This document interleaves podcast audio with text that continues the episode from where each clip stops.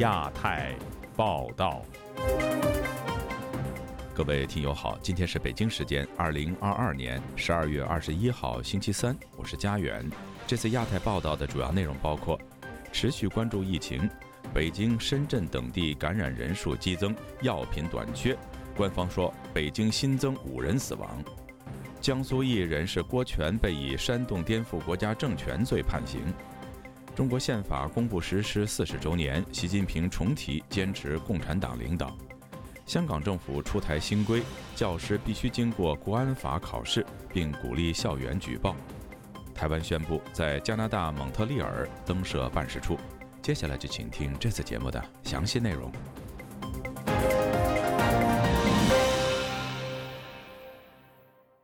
中国的新冠疫情在短短三周内肆虐大部分地区。武汉一核酸阳性居民告诉本台，他所在的小区有九成以上的家庭染疫。本台记者星期二致电十名受访者，八人核酸检测为阳性。鉴于医院爆满，发热病人只能居家等待。请听记者古婷的报道。武汉肺炎爆发地的一位居民沈先生，本周二接受本台专访时表示，这一波疫情十二月初在当地快速蔓延，医院对患者呈几何数字上升，已经无能为力。居住在江岸区的沈先生对记者说：“不仅仅是他本人感染新冠病毒，他所认识的人都被感染，阳了，阳了，一家都阳了，还有一个我认识人当中百分之九十五都阳了。”我妹妹一家三个妹妹全部中了，我小姨全部都阳了，我的邻居都是阳的，还有一个现在阳的都在上班了，你说传染性多大？沈先生经营一家装修公司，他说疫情三年来接不到订单，他居住的小区几乎全军覆没，所有家庭成员他们的核酸检测结果均为阳性，阴性屈指可数。统计出来的数字跟我们知道的有非常大的差距的。什么湖北省新增七例呀？我们就知道每天拖走了不知道多少人，新闻全部是假的。我整个这个小区啊，有七栋房子，整个小区大概有差不多两千人左右吧，有感染的。疫情后，沈先生的装修公司被迫停业。他还说，一家三口全被感染，他的妻子成为家中的经济支柱，每天带病去一家中型超市上班。上班，他阳了也在上班呢。他们店里十几个员、二十几个员工，发烧非常厉害的就不去了。现在不烧了，就嗓子疼、咳嗽，全部要上班。说上班听到都是咳嗽声，居民照样进去买东西，进去的人也是咳嗽。都是一样的，就是自生自灭了。中国政府十二月七日为严苛的防疫政策松绑，解除所有风控。有舆论认为，早在政府宣布解除风控前，疫情已经扩散。对此，沈先生说：“人病毒已早已在身上的，政府已经没有办法了，又没有钱去补贴那最低层的、点民生的行业，被他们垄断了，你知道没有？补贴下来的钱到不了居民的身上，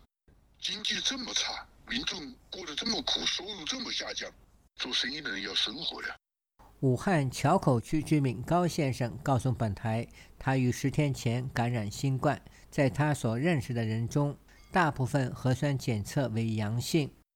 我已经阳过了，百分之九十左右的都阳过，现在还没恢复好，没味觉，这几天呢，好多的人都这样，咳嗽，嗓子眼不太舒服。那您所在的这个社区感染的人多吗？多多，基本上全部的，全部全部中标。前一段时间按核酸核酸，这这真正老百姓有病了，他们社区也不见了，政府也不见了。从密集的核酸筛查到党政部门带头不再查验核酸阴性证明，这个一百八十度的大转弯，总是让人觉得中国疫情解封来的突然蹊跷。有舆论分析，以乌鲁木齐大火导致的白纸运动有关，也有人认为。与中国经济濒临崩溃有关，还有人认为与中共二十大领导班子尘埃落定有关，甚至是为下一步风控做准备。上述一连串的猜测，让人们对中国前景充满疑虑。美国国务院发言人普莱斯本周一表示，由于中国的经济规模，中国的新冠疫情成为全球关注的问题，希望中国有能力处理现实的疫情。普莱斯说：“病毒传播时随时有机会变种，对其他地方构成威胁，因此他们集中协助全球应对新冠肺炎。自由亚洲电台记者古婷报道。随着中国各地新冠疫情的广泛传播，许多地方出现药物短缺。深圳市民及药店工作人员向本台讲述了目前当地药物短缺的实况。以下是记者孙成的报道。家住深圳福田区的高女士告诉记者，目前她所在的小区附近最为短缺的是退烧药和感冒药。他说，由于他是以文字方式接受记者采访的。因此，他的话由我的同事代为读出。药房缺退烧药，市民们缺少退烧药，包括必理通、扑热息痛、布洛芬、泰诺都没有，维 C 泡腾片、九九九感冒冲剂都没有，中药跟感冒相关的也没有。为了进一步了解相关情况，记者致电了总部位于深圳的大型连锁药店海王星辰，地处福田口岸附近的门店。接线人员表示，他所在的门店没有退烧药。维 C 泡腾片、九九九感冒冲剂等感冒药也处在无货状态。至于咽喉发炎含片，目前还有金嗓子、甘草片已经断货。接线人员还告诉记者。目前店里也没有新冠病毒抗原测试盒，我们也在等政府分货，他现在还没有给到我们。当记者询问抗原测试盒什么时候才能有货时，接线人员说道：“我们也一直在问领导，现在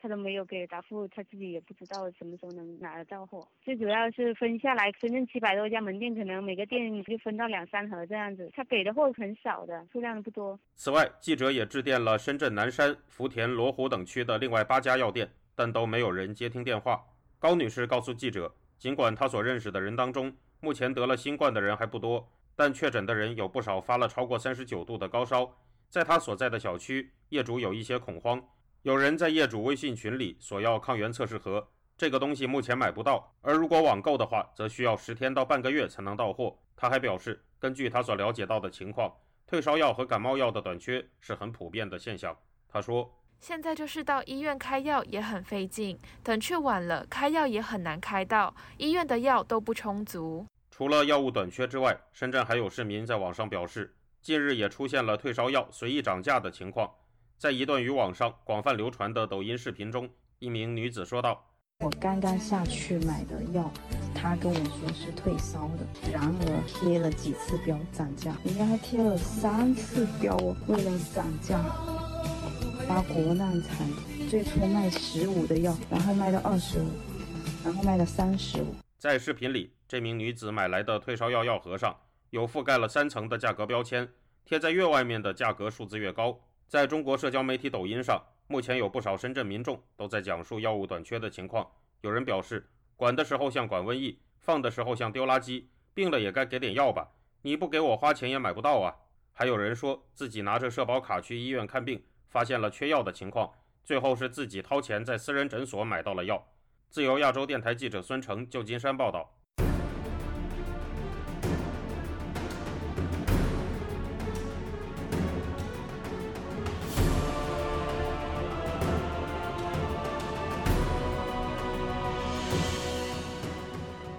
星期二，中国官方针对由新冠病毒感染引发的死亡病例作出解释，只有病毒导致肺炎及呼吸衰竭才被归类为确诊死亡病例，以此间接说明中国公布的低死亡人数原因。不过，这样的定义方式与世界其他国家不同。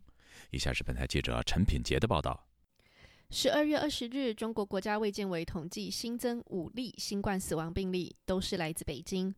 不过，在中国大幅放宽疫情管制措施以来，感染人数激增，不仅药品短缺，甚至出现殡仪馆、火化场爆满的情况。外界就质疑中国官方公布的死亡数据过低。在中国国务院联防联控机制的记者会上，北京大学第一医院感染疾病科主任王贵强就回应说：“为了科学客观地反映疫情造成的死亡情况，国家卫健委最近明确对相关死亡病例进行科学分类。”主要分为两方面：由于新冠病毒导致的肺炎、呼吸衰竭为首要死亡诊断，归类为新冠病毒感染导致的死亡。因为其他的疾病、基础病，譬如心脑血管疾病、心梗等疾病导致的死亡，不归类于新冠死亡。换言之，中国当局只会将新冠检测阳性、并死于呼吸衰竭的人算作是染疫的死亡人数，而因为其他基础疾病或是心脏病发作导致死亡的人数，即使他们感染了新冠病毒，也不会被归类为确诊死亡病例。借此，中国当局似乎缩小了新冠确诊死亡的定义范围。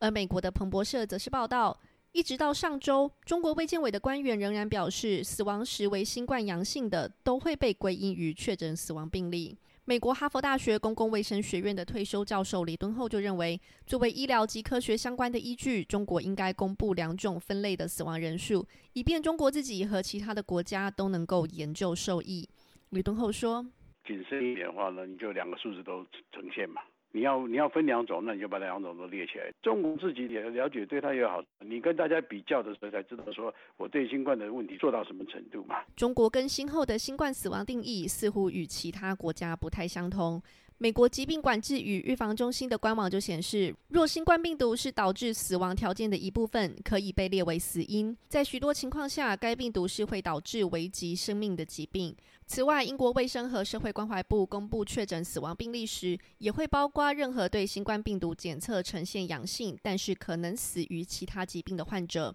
这些归类方法与世界卫生组织提出的意见大致相同。世界卫生组织就曾经强调，全球可能低估了染疫死亡的人数。美国智库战略与国际问题研究中心全球卫生政策主任莫里森就认为，中国应该接纳其他国家的抗疫经验来面对现在的难关。莫里森说：“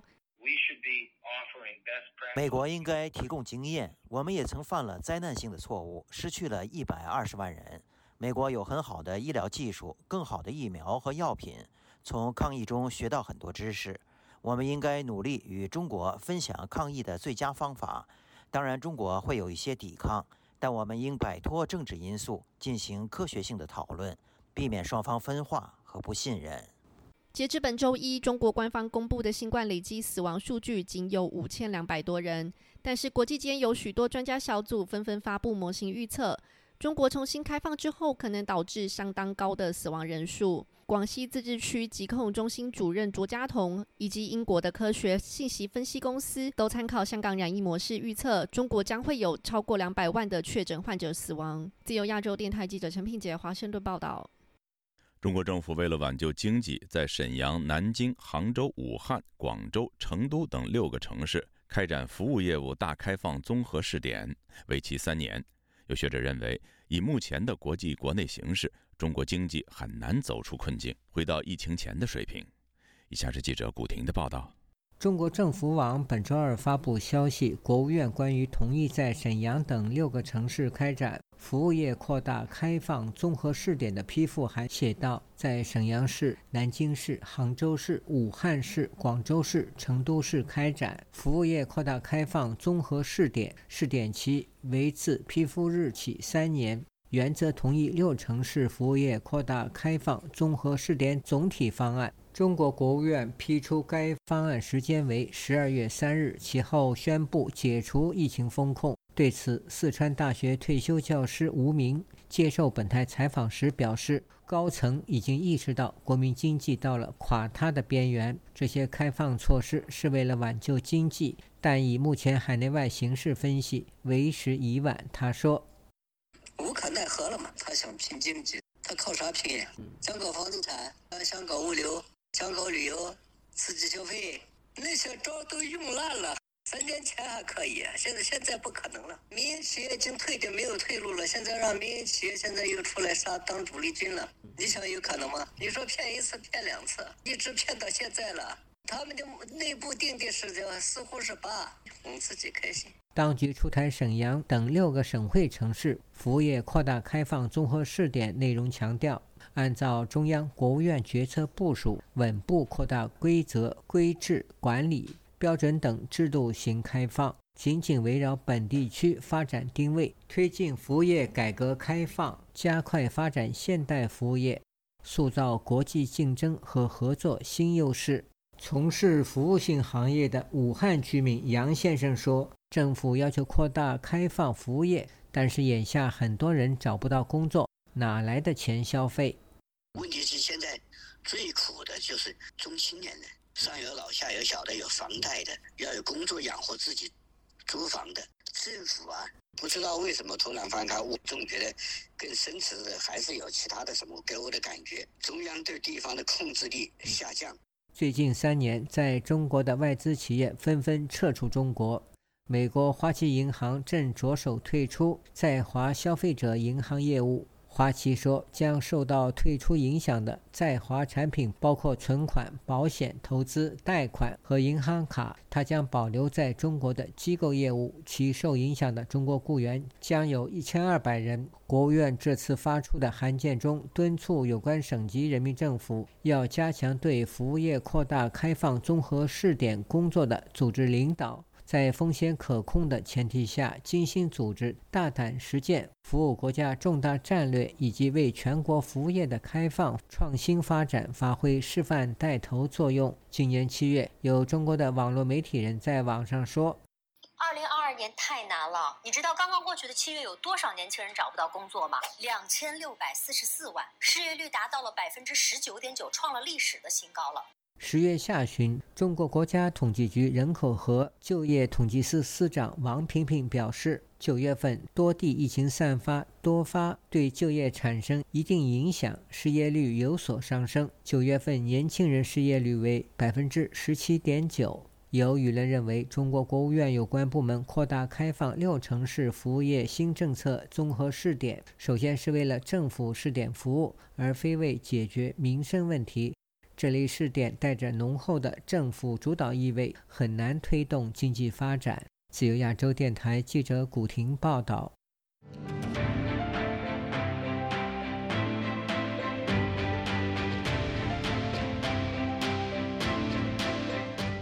中国江苏知名维权人士郭全星期二被南京市中级人民法院以煽动颠覆国家政权罪判处有期徒刑四年。郭全因发表网络言论关注武汉疫情，于二零二零年一月被抓，至今已经遭当局羁押近三年。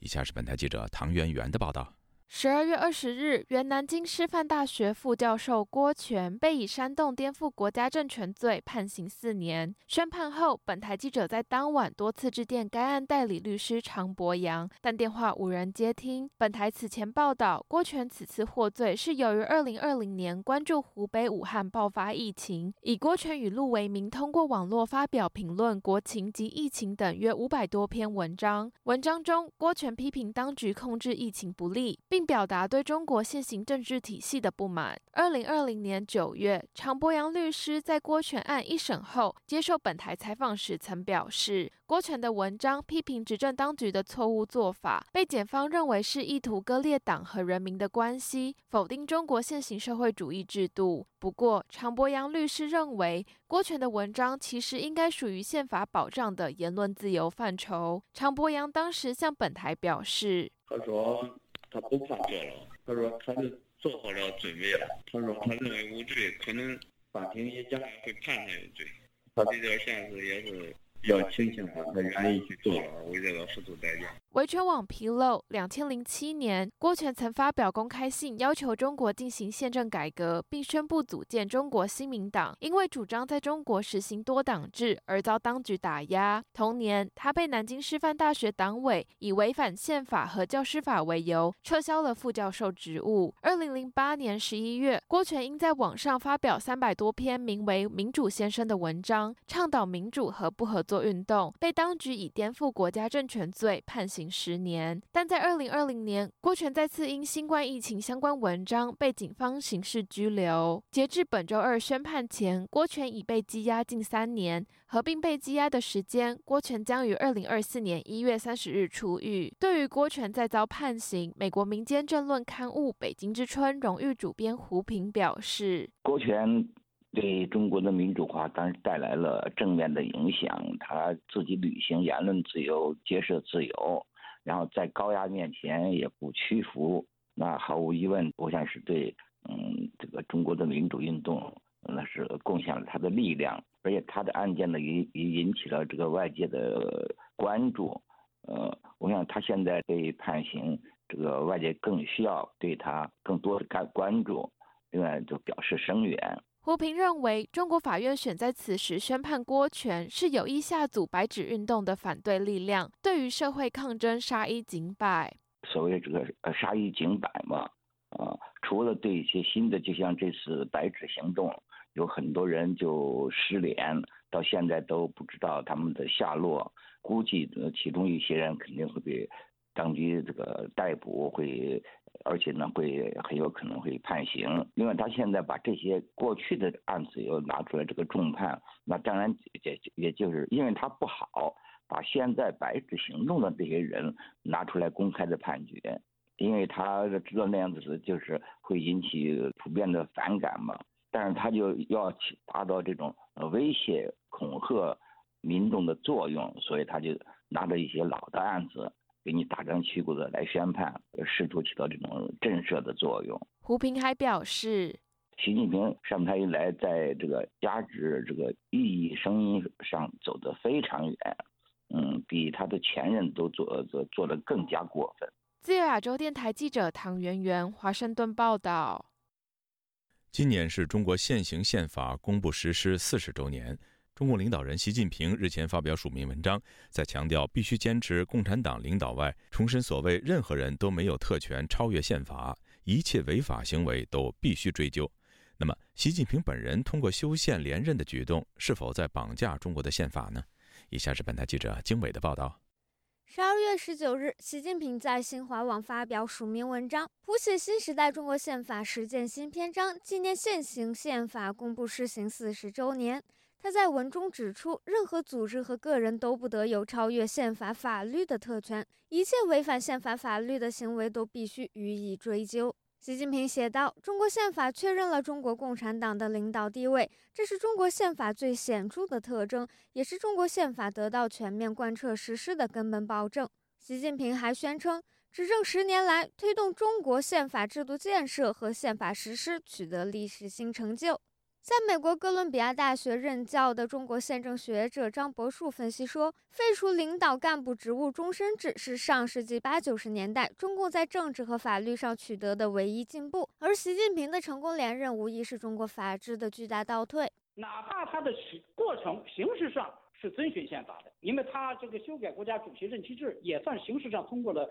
这个人大的这个通过，那他并不是违法的。形式上是合法的，但是实质上这是中国法治建设的巨大倒退。现行实施的八二宪法经过了中国立法机关全国人大的五次修正，其中最受争议的是一八年取消国家主席任期限制。在当年第十三届全国人大一次会议召开的前几天，取消国家主席任期限制的消息才为外界所知，但最终获得了全国人大通过。在美国的中国人权律师吴少平告诉本台，习近平表面强调一宪治国，但实际上是在绑架宪法，是为了维护中共统治和他本人的独裁集权。他通篇都没有提到这个人民，没有提到这个公民的权利，呃，也没有讲到这个中国人的人权的这个呃保障的问题。那他通篇只提到什么呢？呃，如何加强党的这个领导，如何加强党管一切。那么，而且他是通过信法的方式来来来达到这个党管一切这样一种目的。一九八二年，第五届全国人大第五次会议通过了现行宪法，规定国家主席等领导人连续任职不得超过两届，正式废除领导干部职务终身制。但在今年十月的中共二十大上，习近平打破了这一规定，获得了第三个五年任期。二零一二年，习近平刚上任之际，他在纪念现行宪法公布施行三十周年的大会上也讲过：“无人能凌驾于宪法之上，违宪行为必被追究。”习近平当时还引用了中共前领导人邓小平的话说：“为了保障人民民主，必须加强法治，必须使民主制度化、法律化，使这种制度和法律不因领导人的改变而改变，不因领导人的看法和注意力的改变而改变。”然而，这十年来，习近平的上述承诺和中国实际法治状况渐行渐远。吴少平认为，包括打压异议人士、实施“七零九”维权律师大抓捕，在习近平执政的十年来，中国法治出现明显的倒退。中共集权模式决定了习近平个人的意志凌驾于法律和立法机构之上。中共这个体制，它是一个集权集权体制，它不像西方国家是一个三权分立啊这样的一种呃权力架构。一旦人掌握最高权力的人，那么他是没有法律可以监督和约束得了他。他取得这样的一种地位完之后，所谓的人大啊、政协啊 这些机构的都是举手机器，都是花瓶。张伯树则指出，民主法治是不可逆转的历史趋势，习近平一己之力不足以抵挡。习近平在自己的文章里边，他也还是要承认，我们要是我们要是要搞这个民主，要搞法治，尽管他前面要加一个这是中国式的民主、中国式的法治、共产党领导之下的如何如何，他会强调这些个他的意识形态的语言啊，因为毕竟今天中国的老百姓不是五十年前毛泽东那个年代了，大家已经开始具备这个基本的法律意识、人权意识，是吧？个人尊严和个人权利的意识，而且我也相信我们的很多基层的法院也好，检察院也好。他也在贯彻这些东西。自由亚洲电台记者金伟华盛顿报道。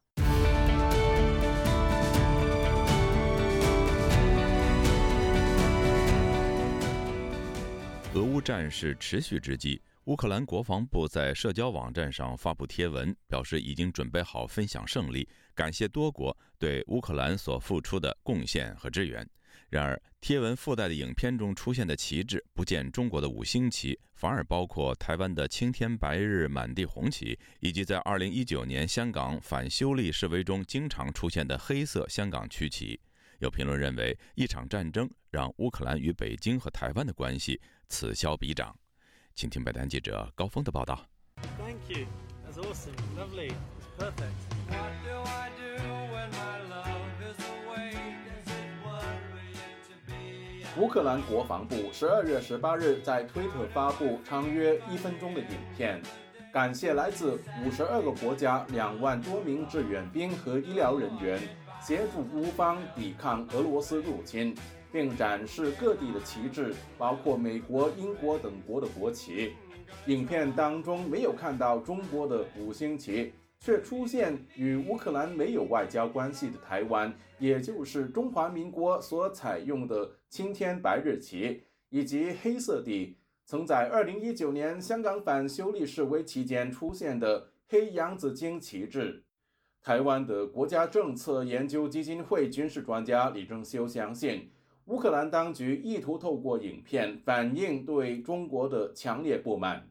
至今呢，中国大陆对于俄罗斯入侵乌克兰这样的一个决定呢，中国大陆的官方从未谴责普京的作为，连着联合国大会要讨论谴责俄罗斯的这样决议案，中国大陆都都不愿意支持。很显然，乌克兰政府对于他们跟中国大陆之间的关系哦，彻底绝望，彻底失望。他们曾经跟中国大陆签署了所谓战略伙伴的这样的一个协议啊。从这个现实面来看，他们认为你根本没有好好的照顾好我这个这个好伙伴呢。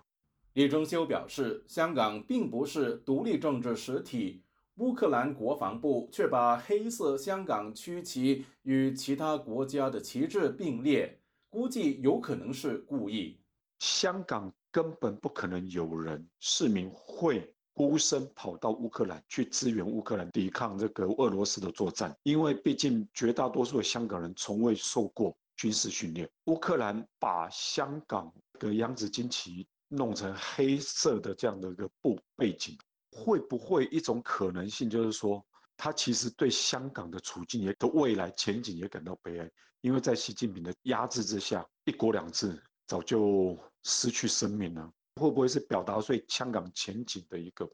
悲观的一个看法了？李正修以中国第一艘航母辽宁舰从乌克兰瓦良格号改装为例，认为以往中乌关系和军方互动紧密，反观乌克兰与台湾的关系却很冷淡。但是俄乌战事扭转了这种局面。极少数几位曾经在中华民国国军里面服过役的退伍的弟兄，也到乌克兰去支援，甚至于有一位原住民的的弟兄因此而阵亡。当然，乌克兰就把中华民国国旗放在上面。台湾跟乌克兰的关系的一个转变，哈，就是因为第一个俄乌战争，第二个是中共的不作为。哦，所以这些都让乌克兰人对台湾的观感改变了。台湾中华战略前瞻学会研究员王信利表示，中俄两军上月底组织联合空中战略巡航，两国军机首次降落对方机场。两国海军本星期也将展开一连七天的海上联合军演，这显示两国军事合作越来越紧密，也是乌克兰不愿意看到的。虽然说。乌克兰本身，它跟中国大陆那边过去在关系上面是维持的不错的，可是却见不到中国大陆真正在呃俄乌冲突之中呃制止乌克兰，呃或许是不太愿意得罪这个现在目前在全球的地缘政治角力上面唯一站在中国这边的俄罗斯。我想乌克兰心中的不满是呃放在心里面的，但是那或许透过这种影片表达心声，提醒。中国大陆，你如果忽视我们，我们就会选择站在你的对立面。中国外交部驻港公署发言人十二月二十日表示：“世上只有一个中国，香港、台湾都是中国的一部分。中方敦促乌方妥善处理有关问题，切实恪守一个中国的原则，不以任何方式为台独分裂势力和反中乱港势力张目。”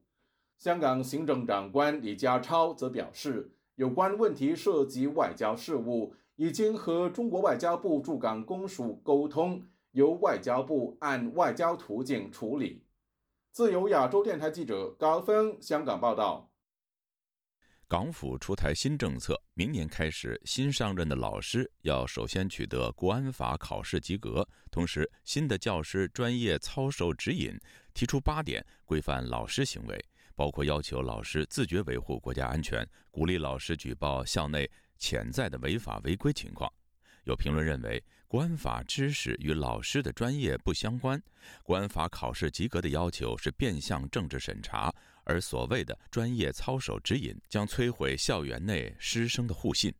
请听记者陈子飞的报道。在香港国安法下，除了公务员需要参加国安法考试之外，港府也要求学校聘用新的老师时，只能聘用在国安法考试及格的人士。根据香港教育局的文件，从明年九月开始，幼稚园到中学的新老师都需要参加由政府安排的基本法及香港国安法考试及格才能够聘用。在香港有十年教学经验的老师 Echo 对本台表示，以往要求老师应付考试都与教学的内容有关，能帮助提升专业水平，但他看不到国安法考试与他们的专业有何关系，加重老师工作压力的同时，也是对老师的政治审查。我觉得不合理。例如说，一个老师可能他教数学或者是体育。对那个国安法的掌握跟他教的内容，就是有相关的部分嘛？就是我觉得很怀疑，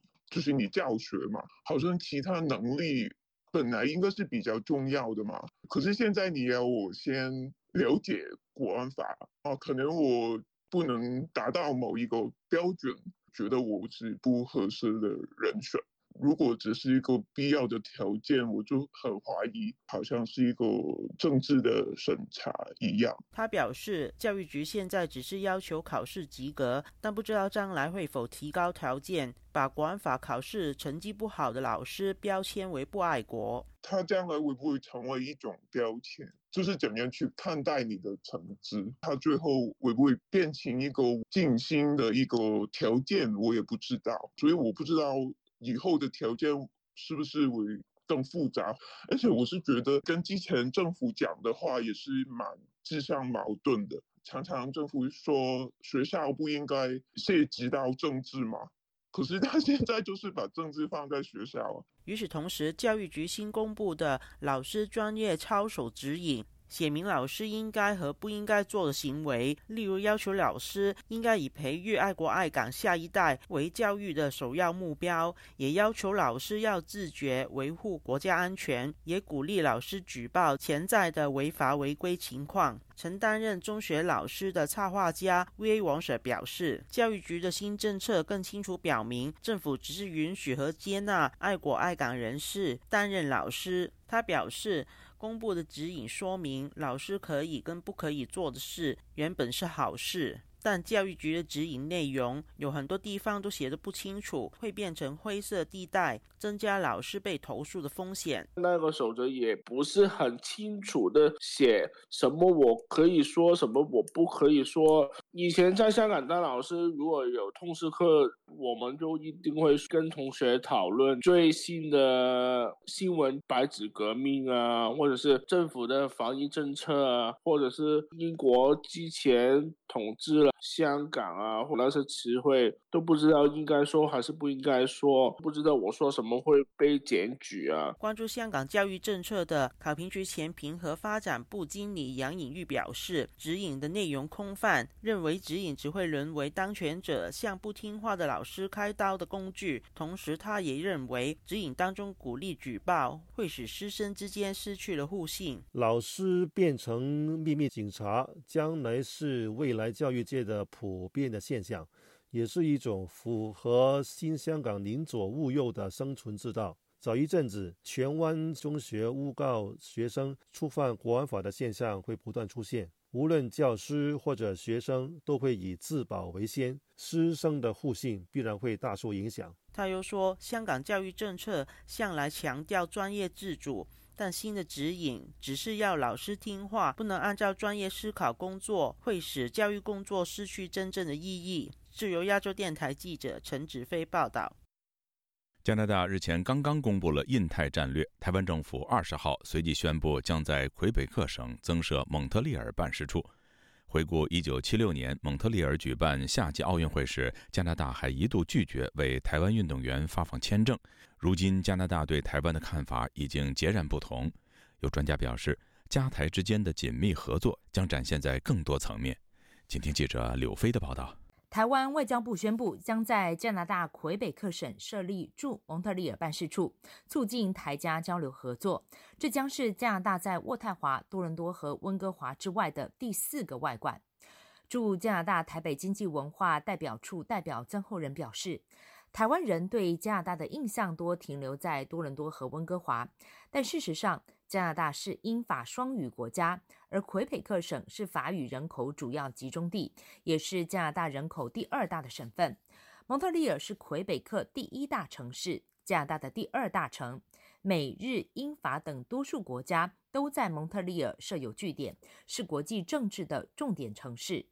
这个蒙特罗呢，举办过这个夏季奥运会嘛，它又是国际会议很喜欢去的城市。ICAO 在九月底、十月初结束之后，所谓这个生物多样性公约的这个国际的谈判在那边举行。它是一个国际政治非常活跃的一个城市。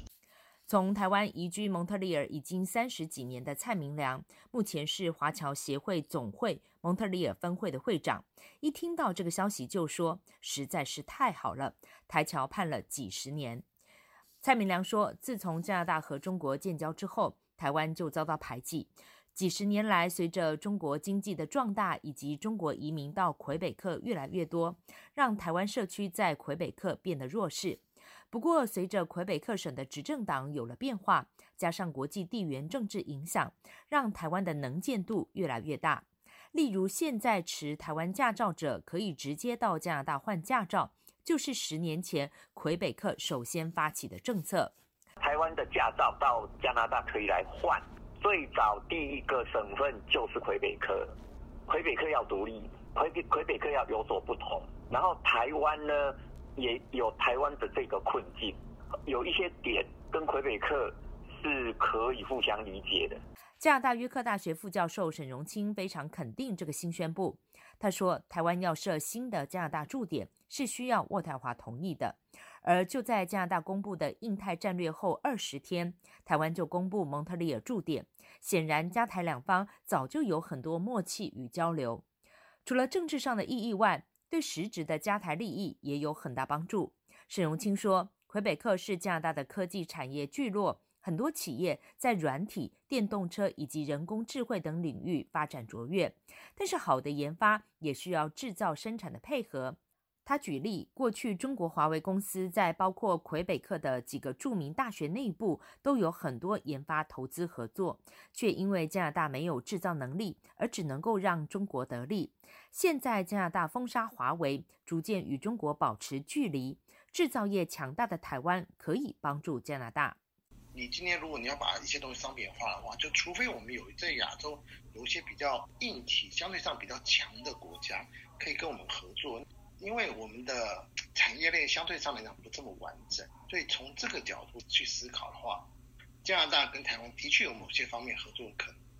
回想四十六年前蒙特利尔举办奥运会时，当时在中国压力下，台湾被拒绝以中华民国的名义参赛，台湾运动员被加拿大拒发入境签证，引发了国际争议。当年渥太华公民报还称这是加拿大的耻辱，因为加拿大成为第一个拒绝国际奥委会成员国入场的东道国。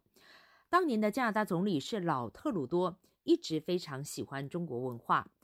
老特鲁多的儿子已经成了现任的加拿大总理，加中两国则发生了许多外交争议，让渥太华的对华政策也变得不一样了。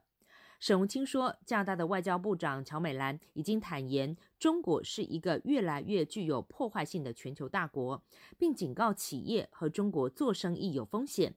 二零二三年可以预见有更多加台之间的紧密发展。自由亚洲电台记者刘飞温哥华报道。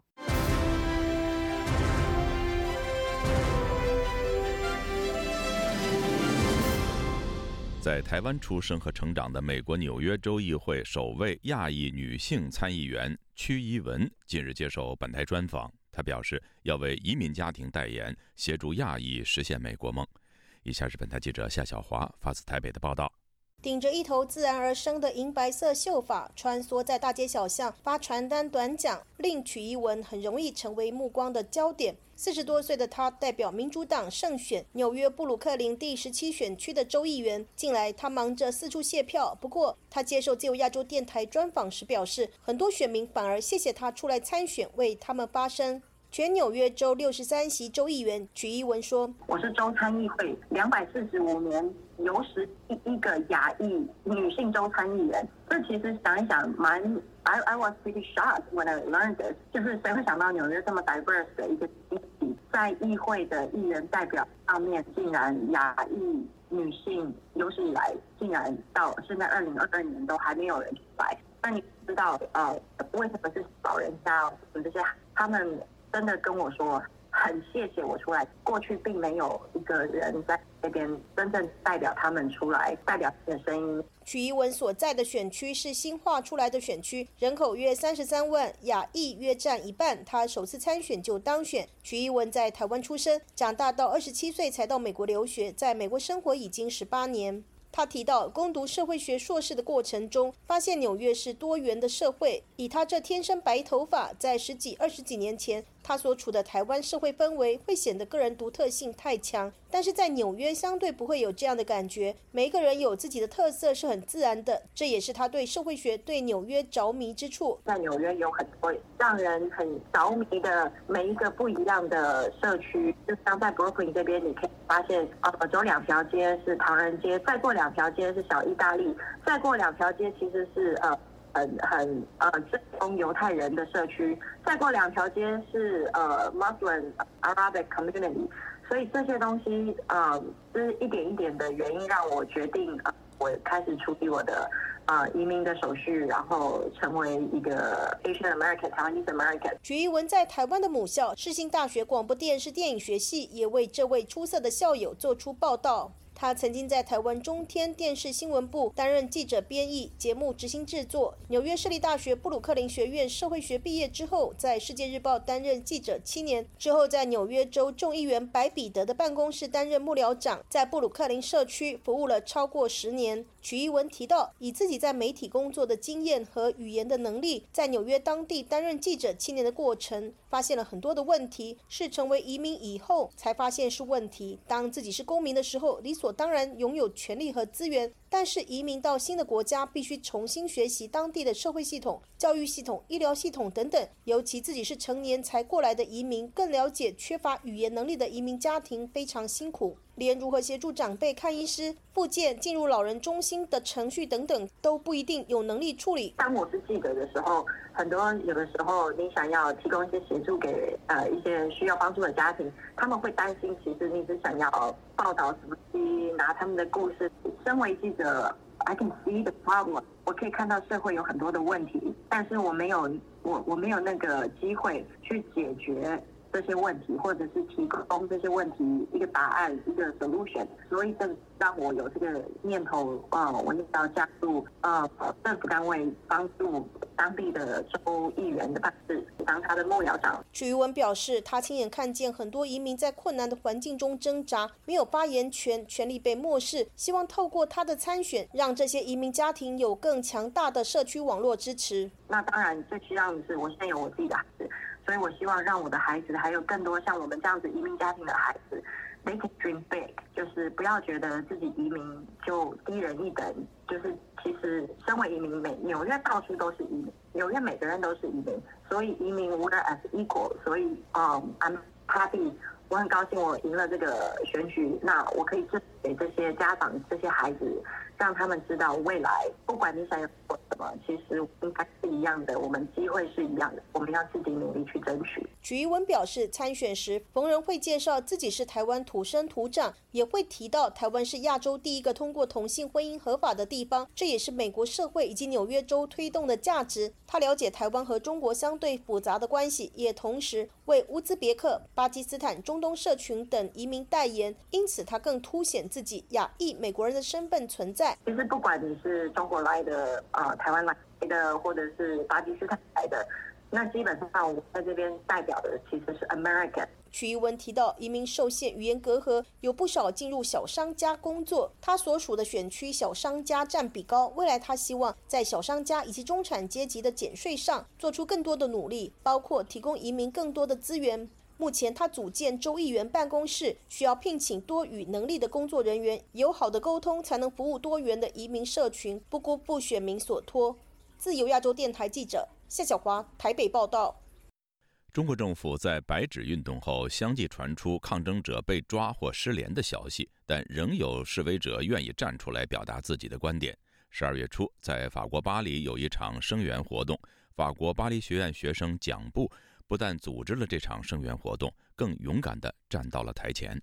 以下是本台记者郭晨启对蒋布的专访。为了声援中国内地的白纸革命，在十二月初，法国巴黎街头也有一场示威游行，而组织者正是巴黎艺术学院的中国留学生蒋布。我们如果在海外，我们都不做这么多的事情，那你这件事情能让去国外的人、呃国内人去送死吗？谁都知道国内要更严，然后海外你明显有更多的自由。你有更多自由的时候，你就要，你就有更多的义务，就是你有更多的责任，你要去做更多的事情。不止组织活动，更站上台演讲，当了领头羊。难道蒋布不怕自己或在中国的家人人身安全受到威胁吗？嗯，会担心，从来没有一条所谓的红线，说就像法律一样，说如果你做了这个，那就不行。我们只知道，好像如果我们做了中共不喜欢的事情，那我们就可能会遭到威胁。那中共不喜欢的事情到底是什么？和这个可能会受到威胁，可能会受到这个骚扰的又是什么？其实这些事情都是很模糊的，他就是利用这种模糊的恐惧进行统治。最后，你你不敢做五，你也不敢做四，你可能连三都不敢做。对，就是最后你说话的时候，你都会自我审查。虽然会担心，但曾经有朋友跟他说：“既然已经走上这条路，只要方向是对的，做的越多就越安全。”刘晓波被抓或者刘晓波被杀掉，那他的那个舆论的成，中共要付出的舆论的成本，他远远要比那个上海乌鲁木齐中路的一个随便的一个示威者，他要抓掉他或者让他消失的那个舆论成本要大得多。就是不是说要每个人都去做刘晓波，而是说如果你把你自己做的更公开、更这样的积极的跟媒体或者跟什么地方接触，我觉得这样可能相对来说反而更安全。因为中共它就是一个特别欺软怕硬的政权嘛。来巴黎三年，组织过七场活动，除了六四天安门事件的纪念活动，也帮维吾尔族人争权益。常常听到其他抗争者会收到大使馆的电话，甚至是干果礼盒。就是会寄一些什么开心果呀、杏仁啊什么的，就是真的是吃的东西，好像他们吃了也没有事情，它里面没有毒。但那个意思就是说，我知道你家住在哪里。日本的这样组织示威的人，或者其他城市组织示威的人，他们都是会被大使馆打电话。因为我个人的习惯是我完全不接陌生电话，我只接我存的那个账号的电话。没有接过电话，并不代表中国政府没有试图接触，反而是身边好友甚至是父母被骚扰。一些在法国毕业的朋友，他们回到那个中国的时候，会被那个当地的国宝找，他们找国宝找到他们就问那个认不认识我，然后那个知不知道我的学校是干什么，会了解一些我的信息，反而没有问他们的信息，有一些这样的事情。然后我的父母偶尔会被就是那个询问吧，说你知道你的孩子在国外干什么？只是近来中国各地因为疫情影响，革命声音渐趋示威，但蒋不认为那并不是失败。六四或者八九年的民主运动，您觉得是成功了还是失败了？如果从结果上来看，好像它是失败了，但它不完全是失败的，它孕育出了一个非常庞大的，然后反那个反对的群体。那其实这次白纸运动是一样的，就是因为经过这次白纸运动以后，整个海外每个大的城市。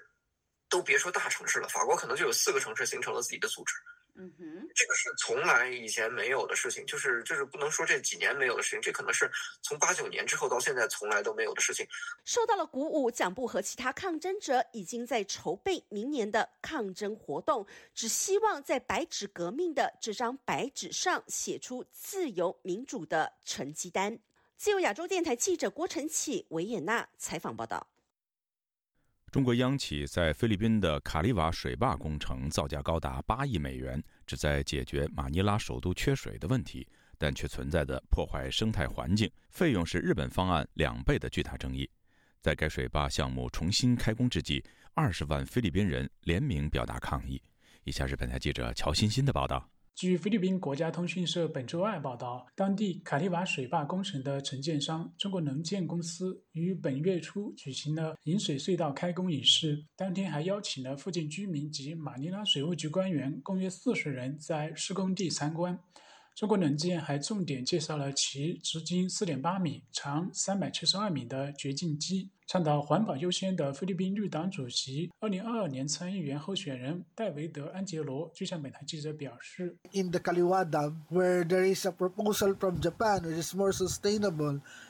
修建卡利瓦大坝会危及马德雷山脉，这是抵御强台风的完美屏障。”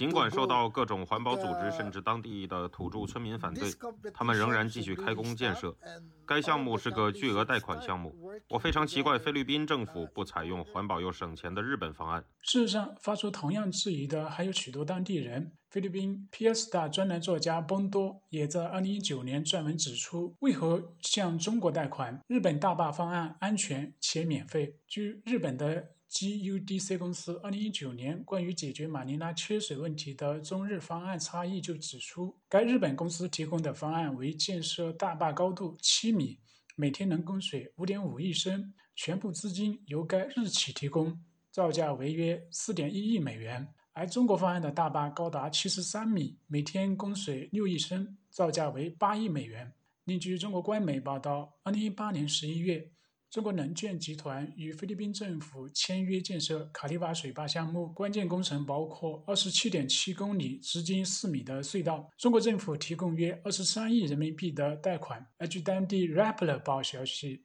中国官方贷款年利率为百分之二。该水坝项目在二零二一年六月正式开工，在疫情和环保争议下曾被迫停工。据 Inquiry 报消息，今年十月份。因受到当地环保组织持续反对，菲律宾环境和自然资源部曾下令暂停该工程。本月，许多当地人又在推动名为“停建卡利瓦水坝”的多种抗议活动。而在联名抗议 Change 网站上，该抗议活动在三年内已经积累了约二十万人联署签名。其反对的理由包括该项目将破坏当地土著居民五千个祖居地。破坏马德雷山三百公顷、共一百二十六种物种的栖息地，并可能给下游十万名居民带来大规模洪水灾难，背负中国政府一百多亿比索的债务，允许中国公司援引中国法律来解决项目争端，并导致菲律宾付出领土代价来偿还中国债务。就当地人对卡利瓦水坝项目的争议。中国能建公司未能及时回复本台记者的视频请求，但该公司的卡利瓦水坝项目部经理 Ryan 于上周对菲律宾 GMA 电视台表示。政府的土著人委员会正在审查水坝项目是否合法合规，有没有破坏土著人利益。菲律宾国会议员法兰西·卡斯特罗上周公开称，目前国会不应急于设立 MIF 主权基金，因为现在物价高涨，许多人的生活都快入不敷出。对于环保问题突出的卡里瓦水坝项目，该主权基金不应提供资助。以上是自由亚洲电台记者乔欣欣的报道。听众朋友，接下来我们再关注几条其他方面的消息。中国官方公布感染新冠病毒的死亡人数低，数字真实性饱受质疑。北大专家星期二解释原因。根据中国国家卫健委最近明确的分类方式，只有病毒导致肺炎及呼吸衰竭的死亡才归类为染疫病逝。中国防疫专家张文宏表示，新冠病毒已经过多次变异。中国人在国内接种的第一批次疫苗是根据原始病毒株研发，这很难阻止再次感染。一些西方国家早就呼吁中国应该引进技术较先进、防护力较强的 mRNA 疫苗，但中国方面回应强调自身有体质优势。美国国务院发言人普莱斯十二月十九号在例行记者会上谈到当前在中国的疫情爆发时说。希望看到这一问题得到解决。他并表示，考虑到中国的 GDP 规模和经济规模，病毒造成的死亡人数令世界其他地区感到担忧。在抗击新冠方面处于更强有力的地位，不仅对中国有利，对世界其他地区也有利。普莱斯还说，任何时候，只要病毒在传播不受控制，就有可能发生变异，并对世界各地的人们构成威胁。人们已经看到这种病毒产生许多不同排序的过程，这当然也是美国如此关注于帮助世界各国应对新冠病毒的另一个原因。普莱斯还说，美国继续是在向世界各国提供疫苗方面和帮助各国克服病毒急性爆发期的主要力量，希望不久之后中国也会是这样。美国联邦上诉法院二十号驳回中国电信的上诉申请，也就是说，美国联邦通信委员会去年底撤销中国电信在美国的运营授权确定有效，中国电信不得在美国经营业务。美国联邦通讯委员会的声明同时指出，中国电信受到中国政府的利用、影响和控制。各位听众，这次的亚太报道播送完了，谢谢收听，再会。